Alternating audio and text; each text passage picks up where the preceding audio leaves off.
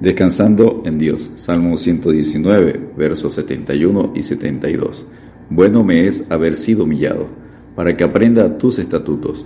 Mejor me es la ley de tu boca que millares de oro y plata. En el Salmo 119, cada una de las 22 estrofas tiene ocho versos. Se mencionan ocho símbolos para la palabra, ocho maneras de enseñarnos lo que hace la Biblia por el creyente. Y el creyente tiene ocho responsabilidades con la palabra de Dios.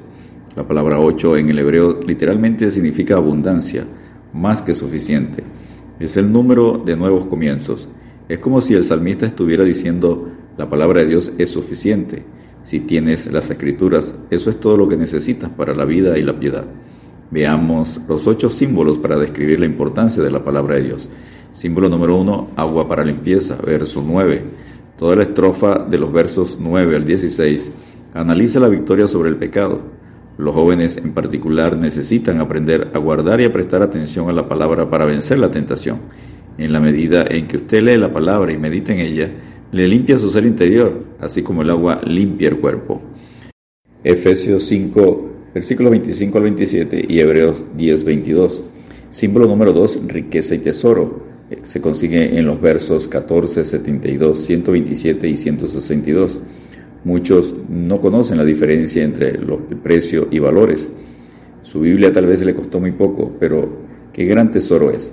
¿Cómo se sentiría si la perdiera y no pudiera reponerla? Símbolo número 3, una compañera y amiga, verso 24. El escritor era un extraño, verso 19. Rechazado por los arrogantes, verso 21, y por los príncipes, verso 23, pero siempre tenía la palabra como consejera. Proverbios 6, versículos 20 al 22. Símbolo número 4, una canción para cantar, verso 54. Imagínese haciendo un canto de los estatutos, las leyes, la palabra de Dios. La vida es un peregrinaje, somos peregrinos en esta tierra, no residentes. Los cantos del mundo no significan nada para nosotros, pero la palabra de Dios es canción a nuestros corazones. Por lo tanto, alabaré a Jehová en mi vida, cantaré salmos a mi Dios mientras viva. Salmo 146, versos 2. Símbolo número 5, miel. Verso 103. La dulzura de la palabra de Dios es como miel al paladar. Es triste cuando los cristianos deben tener miel de abejas de este mundo para satisfacerse. Salmo 19, verso 10 y Salmo 34, verso 8. Símbolo número 6, lámpara. Versos 105 y 130. Este mundo es oscuro y la única luz confiable es la palabra de Dios. Según de Pedro 1, versículos 19 y 21. Nos guía de paso en paso conforme andamos en obediencia. En 1 Juan 1, versículos 5 al 10, se nos dice que andamos en la luz según obedecemos su palabra. Símbolo número 7, gran botín, verso 162. Los soldados se enriquecen mediante los despojos que dejaban los enemigos derrotados.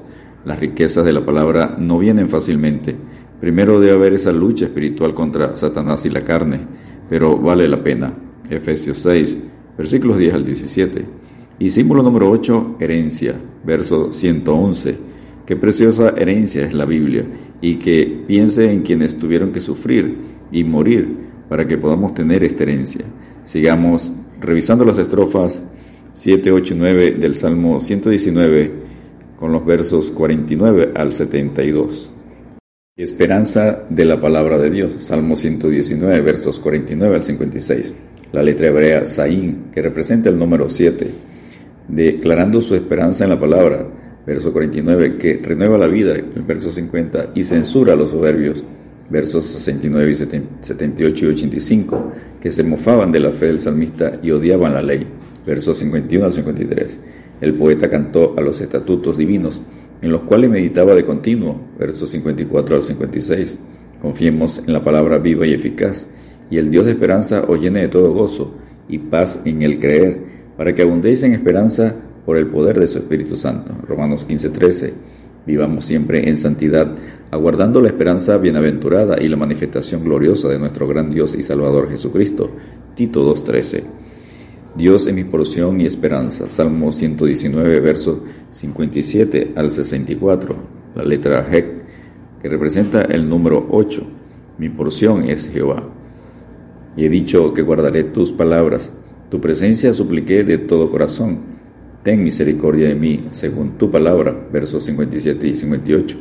Debido a que Dios era la porción del salmista, suplicó a Dios que tuviera misericordia de él. Jehová es la porción de mi herencia y de mi copa. Tú sustentas mi suerte. Salmo 16, verso 5. Clamé a ti, oh Jehová, dije, tú eres mi esperanza y mi porción en la tierra de los vivientes. Salmo 142, verso 5 podía afirmar que Dios era su porción y esperanza ya que había vivido en conformidad con la palabra y mantenía su devoción a pesar de que estaba rodeado de enemigos. versos 61 y 62. Mi porción es Jehová, dijo mi alma, por tanto en él esperaré.